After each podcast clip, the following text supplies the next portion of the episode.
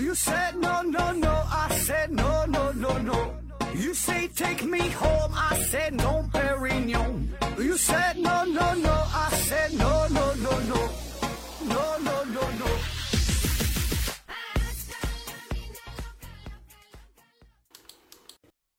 拼命探索，不计后果。欢迎您收听《思考盒子》，本节目由喜马拉雅平台独家播出。今天呢，还是回答听友问题的节目啊。呃，第一个问题，长臂猿维斯提问说：“盒子老师你好啊，我有个毛病，吃饭的时候呢，很反感发出声音。有些人吃饭时扎嘴说了筷子，还说话说个不停。每次和他们吃饭，我都很痛苦。有次戴个耳机，还被说不礼貌，我都不好意思说他们。吃饭时说话唾液都喷到了饭菜里，就连夹菜时我都很注意，筷子碰到的部分绝对是我要夹走的，绝对不会让筷子碰到其他地方。但是呢，有的人呢就喜欢乱翻，呃，夹个菜放放下了换一个，完再放下再换一个。请问我这是强迫症吗？啊，有什么解决的办法吗？小时候啊，亲戚朋友都夸我说吃饭很文静啊，我觉得就很搞笑。说这个吃饭这个事儿啊，呃，那我个人体会啊。你的这个做法是挺好的，挺值得我们大伙儿学习的，啊，这就是一个很好的餐桌礼仪吧，对吧？就咱讲究叫餐桌文化啊，这个讲究非常多啊，这是一个很大的话题。那最简单的，比如说，比如说咱聚会，嗯，坐这个座位有主有次，有长有幼，对吧？这个座位很讲究，领导坐在哪，副手坐在哪，不能不能不能瞎坐，对吧？还有敬酒的顺序，先敬谁，后敬谁。敬酒的时候，这酒杯举的高低，对吧？你是怎么说这个话？还有这个吃鱼不能翻身，对吧？这个咱可能都知道，对吧？或者起码你翻身，你也不能说把这鱼翻了，你得说什么划一下或者如何的。还有点菜要点双数，然后不能敲碗筷，就是很多很多讲究，很多很多的禁忌啊。当然这里边有一些可能是比较繁琐的，没没有没有意义的啊。但是有一些呢，我觉得是应该继承、应该学习的啊。当然像你们九零后，还有包括我们零零后吧。呃，不太在意这些事儿了啊，越来不越来越不在意这些事儿啊，觉得吃个饭嘛，没有必要有那么多的讲究，对吧？自己开心就好。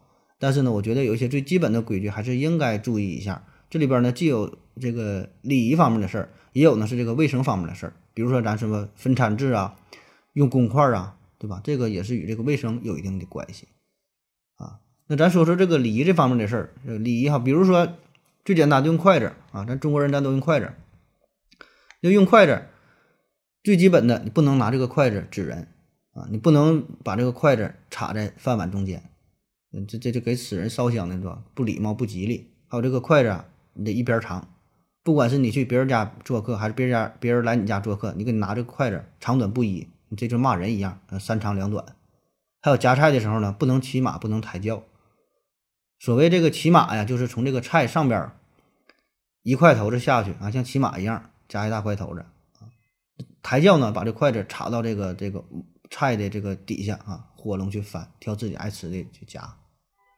还有在在这个餐桌上呢，不管这个菜你怎么爱吃，最好呀不要连续加三次啊，就挑这一个菜去加啊，就挑这四喜丸子啊，一桌的这四喜丸子你你吃了三个半啊，所以这些有很多需要注意的地方啊。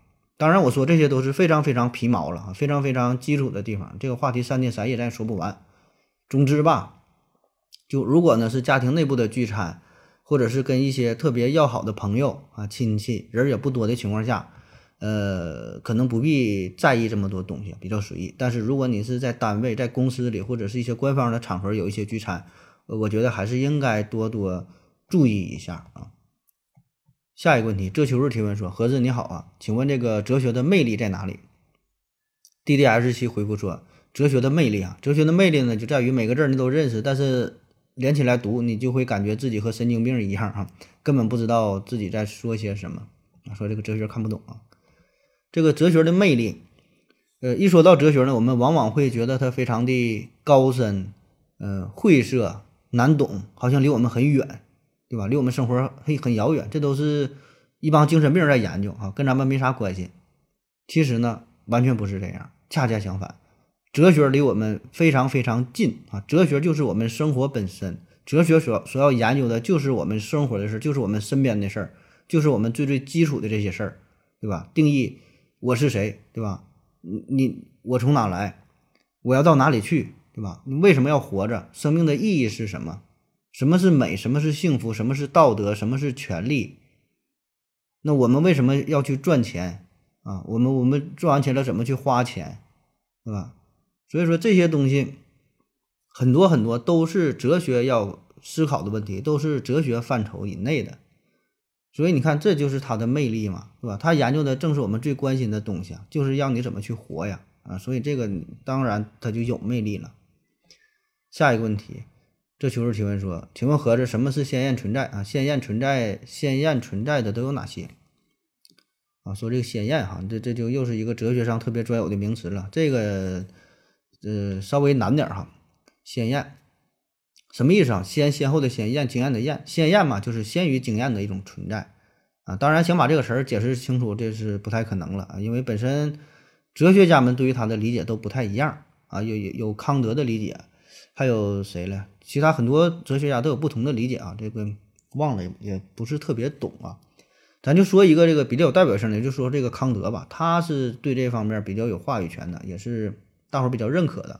我们大部分的知识呢，都是源于经验，就是说你经历过一些事儿，积累了经验，然后呢，你就知道它是怎么回事儿啊，这经验嘛。也就是说，你得体验这个世界，你才能了解这个世界，对吧？那么。如何去体验啊？我们用眼睛去看，用耳朵去听，去用用用鼻子去闻，你去触摸、去感受，这些都是一种体验。但是康德说呢，有一种东西啊，是是是先于经验所存在的，那是这种东西不是你经历之后才能掌握的。那这个东西呢，可以是写在你基因里的，不需要后天的经验啊，你就会。比如说天很热，冰就会化，我们就会本能的觉得这二者之间它是有一定关系的。啊，虽然我们不不能很清楚的看到说这二者之间有什么直接的联系，但是我们本能的就会觉得它俩就是有关系。所以这个鲜艳性，它呢就代表着你的认知形式是不需要依靠经验就能获得的。那康德认为呢，这种认知能力哈是非常纯粹的啊，正所谓是纯粹理性啊。如果你想了解更多的话，更多的内容的话，可以看一下《纯粹理性批判》啊。下一个问题，这求助提问说，请问盒子。不再年轻的女性看到年轻的女性会自卑吗？为什么不会或会？嗯，这个问题啊，下边 D D S 七回复他说：“那你看到比你帅的男人时咋想啊？”他说：“这个不再年轻的女生看到年轻的女性会不会自卑？我觉得这个不一定嘛。这个有的人可能会自卑，有的人可能不会自卑，就是说看你在意的点在哪儿啊。年轻是资本，有它的优势。”但是呢，不年轻呢，也是一种资本，也是一种优势，对吧？你刚说了嘛，他可以积累一些经验，是吧？可以体验不一不不一样的人生，所以这个年龄绝对不是说年轻啊就如何如何，就是就是有优势的，啊，就像春夏秋冬一样，对吧？每个人都要经历。生老病死，从年轻到到到到这个年老嘛，都是这么一个过程嘛。谁也不用羡慕谁，谁也不用说因为这事儿就自卑吧，那就不用活了。那看去医院看着婴儿的话，大伙全自卑，全死了得了屁的了，是吧？下一个问题，这求助提问说，请问盒子，女性生孩子会对女性的独立造成什么影响吗？一些媒体呀，总将两者对立起来，是故意的还是为了制造焦点？然后 D D S 七回复他说，这个你说的是自媒体吧？少看点短视频容易上瘾。他说：“这个生孩子，女性生孩子会对女性的独立会造成什么影响吗？”呃，我想啊，这也是一个比较有争议的话题啊，就是说生孩子和女性独立啊这两个事儿。呃，我谈谈我个人的看法。首先，我觉得这还是一个定义的问题，就是说你先定义一下什么叫做独立女性，什么叫做独立女性？我觉得这个是最重要的啊。你只有你先把这个定义给给给给弄清楚之后，我们才能继续讨论。那我个人感觉哈，这个独立，它是一种生活方式，一是一种生活态度。那么这种独立既包括精神上的独立啊，也包括经济上的独立啊，也包括你生活的独立等等很多方面。但最重要的呢，就是你内心的一种选择啊，就是你可以选择不同的方式。那么这种方式您觉得是独立，那它就是独立。啥意思？就是说，你可以选择生孩子，你也可以选择不生孩子，这是您的自由，您的选择，这才叫独立啊！就是说，有些人他可能想要生孩子，但是呢，不让他生，这也不叫独立，这反而是被绑架了，对吧？那有的人生了孩子之后，他仍然过过得很好，很自由，很自在，精神上也很独立，呃，也也很也很也很富有，也很丰满，这也挺好的呀。这俩事儿你说有啥直接关系？我觉得没有什么关系。下一个问题，这求是提问说，请问何子为什么一些人丑而不自知，平庸却又自信？啊，丑而不自知，平庸却自信。那我觉得这每个人都有自信的权利呀。平庸为什么就不能自信呢？难道说这个自信一定是那些优秀者的特权吗？不能吧，对吧？那也太不公平了。每个人都有自信的权利，不管他多么的平庸。下一个问题，这求助提问说：“请问何志为什么说一白遮百丑？”D D S 七回复他说：“因为中国人的老祖宗说的，老祖宗说的说的什么都对啊。说这个一白遮百丑啊，这问题咱之前好像聊过，我记得应该是说过一白遮百丑这个事儿啊。嗯，就再给你解释一遍吧。就是说这个白呀，这个人长得白的话呢，可以掩饰脸上很多的缺点啊，就觉得这个人基本呐。”长得特别白，基本八九不离十，这就是个美女啊，起码是中等偏上啊。那这话呢，其实是有一定的科学道理的啊，有一定理论依据的。首先，咱从这个进化的角度来说，长得白会被认为是它代表着一种优势，因为在原始时代、原始社会，大伙儿都得出去打猎，都得去干活，都得从事体力劳动，对吧？不管男女，所以呢，风吹日晒的多半会变得比较黑。那么长得白就可以显示出这个人他很牛逼啊，他不用干活，而且还活得很好，这就是一种优势嘛。那么再到后来，什么小农经济啊，到了这个封建社会，那都得是大户人家小姐，哎，这不用去干活，不用在外边风吹日晒的，天天在屋里待着就能挣钱，这这就能过得很好，对吧？代表这种优越，就白嘛，潜台词就是这个人很牛逼啊。所以呢，在这个长期的进化过程当中。我们就会觉得白就是一种优势，啊，这个呢就深深的刻在了我们的记忆当中，刻在了我们的基因当中。再有呢，就是这个文化的影响啊，文化的影响，就人们对于这个白色皮肤是普遍有追求的。然后呢，文人呢也会夸大这种效应，就是在之前咱说的这个基础之上，哈，认为它很好。然后呢，文人呢把这个写出来，写成书啊，把这个效应给放大了。比如说《诗经》当中说。呃，手如油提啊，肤如凝脂，还有这个伪装的这个《菩萨蛮》里边说，炉边人似月，皓腕凝霜雪啊，《红楼梦》当当中里边说的，淡眉如秋水，玉肌伴清风。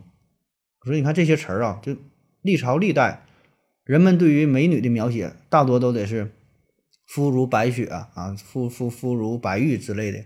没看哪个哪个小说当中说这描描绘这女的说一个美女说长得特别黑，黝黑黝黑的，好像没有。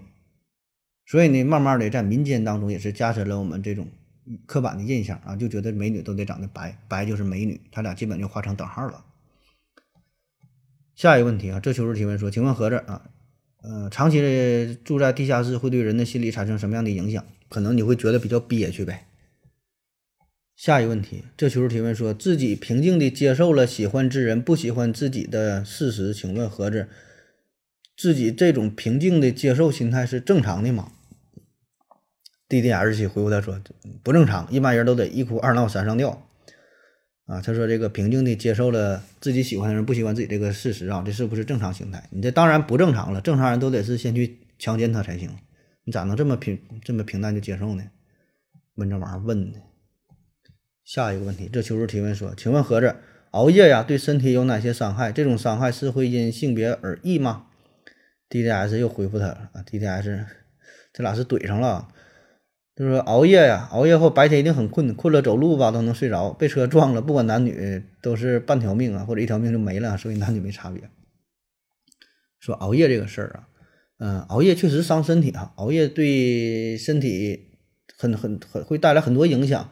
注意力不集中啊，记忆力下降啊，精神萎靡不振呐，包括一些各个系统嘛，十二指肠溃疡啊，高血压呀，心脑血管意外呀，内分泌失调啊，皮肤不好等等等等，会影响到几乎你身上所有的器官，所有所有的组织都会影响。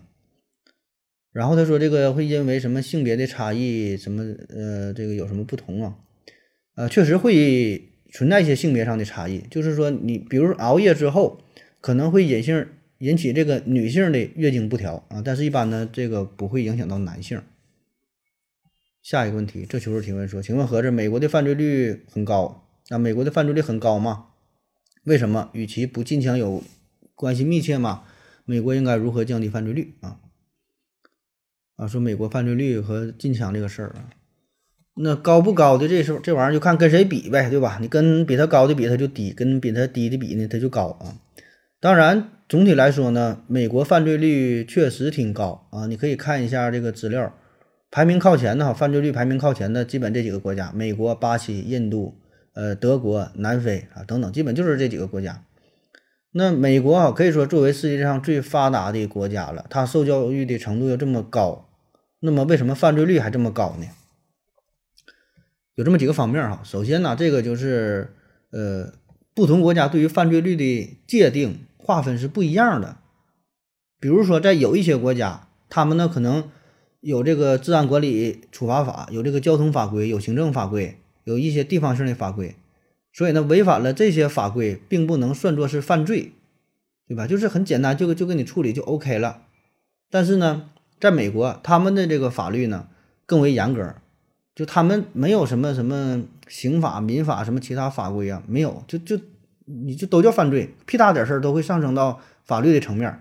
比如说夫妻两口子打架，这种犯罪；你把这个未满十二岁的儿童独自留在家里边，那就是犯罪。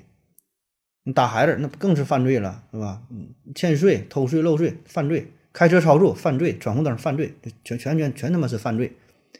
而且呢，他们的法律意识也比较强。那在其他国家，可能两个人喝点酒打架，送去派出所，派出所一看调解吧，赔点钱，这回事儿吧。拉倒了。可是，在美国，这事儿就没这么简单，可能就会面临着多项的指控啊。所以说，这个呃，不是说与这个犯罪的多少本身有关，而是说与这个法律的规定一些定义有关啊。那如何降低美国的犯罪率啊？这个也很简单，你让这个统计局啊进行一些数据上的处理也就 OK 了，把那些鸡毛蒜皮的事儿从这个犯罪案件当中给剔除哈，不把他们当成犯罪，这犯罪率不就下降了吗？下一个问题，长臂猿维斯提问说：“何子老师你好，养成好的口才可不可以靠背诵？如果我把你的节目听了无数遍，然后脱口而出，是不是表示我的口才变好了？那你那你那你口才能好吗？你你像我这样说话磨磨唧唧的，语无伦次的，你这个慎重啊！说想养成好的口才怎么办啊？”这个方法啊，其实很多啊，像你说这种背诵啊，背诵这确实是一个很好的办法。古语讲嘛，“熟读唐诗三百首，是不会吟诗也会吟”啊。你到底会不会吟呢？嗯，但说真正想练习好的口才，我觉得这个单纯背诵啊，这并不是一个好的办法啊。起码说这个效率可能并不是特别高啊。你得需要背很多很多的东西，呃，达到的效果呢，却并不一定很理想啊。我觉得这个口才这方面吧，呃，你想练口才，得从以下几个方面入手，首先呢就是积累呗，啊，肚子里有货你才能表达出来，对吧？平时是多读多看，看到好好的句子，一些小故事可以记下来，积累，然后就记忆啊，记忆就是你看了之后，你把这些东西给给记住，变成你自己的东西，啊，特别是一些一些一些经典的什么一些诗句啊，对吧？名人名言呐啥的，可以刻意的去记一下。记忆一说这些话就很扎人，哎，别人就觉得你这人口才很好。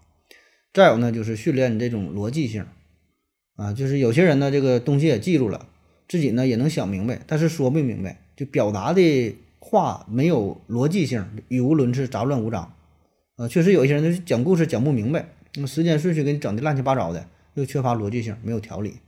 再有呢，就是语言本身啊，语言表达这个事儿本身啊，这个这个我就没啥发言权了。就是你你你有人说话有口音，有人平翘舌不分，有人说话大舌头啊，有人说话这个经常打嗝啊，一些口水的声啊，这个就需要你后天刻意的反复去练习啊，所以这个是需要你后天练习才行啊，所以呢，我也想提高哈，但我今天我就不练了，我后天我再练。下一个问题，长臂猿维斯提问说：何子你好，人处在很高的楼下，或者是看到巨大的景象啊，都会觉得自己很小。看的东西呢很壮观，很壮观。那么蚂蚁或者是小虫子一抬头呢，看到的世界是不是也是这样的？如果人站在巨型景象，譬如大峡谷吧，拍一张照片，照片看起来呢很壮观。那么问题来了，照相机可不可以做成以蚂蚁的这个视觉仰拍，拍出普通世界的照片，看起来就很壮观？很明显呢，我拿手机贴在地上仰拍，拍出的效果，这个景景象达不到这样的效果。那么请问是什么原因？谢谢。他说这个拍照这个事儿啊，嗯，我觉得这就是参照物和一个自身经验的问题。呃，比如说我们盖一个是正常楼房十倍那么大的一个楼房，就是所有所有都一样，就是比例放大了，很大很大楼房。那正常来说，你说放大十倍之后，你感觉应该挺壮观了吧，对吧？起码说比比正常的楼房更壮观。但是呢，旁边的树木啊、汽车呀这些景象哈，咱说都给它扩大十倍。那么这样你拍出照片之后，我们是无法发现的，我们也没觉得它怎么特别壮观，就跟平常的楼房一样，对吧？这个就是参照物的问题啊。所以这个，哎，你说到这个事儿，我还想起了这个夜间倍增啊，就说你入睡之后，然后这世界上所有的东西尺寸呢，都都都增加了一倍。那么呢，你你你是否能够发现这个事儿啊？下一个问题，龙大帅提问说。何子老师你好，海拔是根据海平面得出来的吗？未来海平面上升或者下降，是不是意味着要重新定义海拔的基准点？啊，海平面这个咱之前也讲过呀。呃，海拔，海拔哈，就是指这个地面某个地点高出海平面的垂直距离啊，叫海拔啊，elevation 啊。但是说呢，每个国家它参考的这个海平面是不一样的。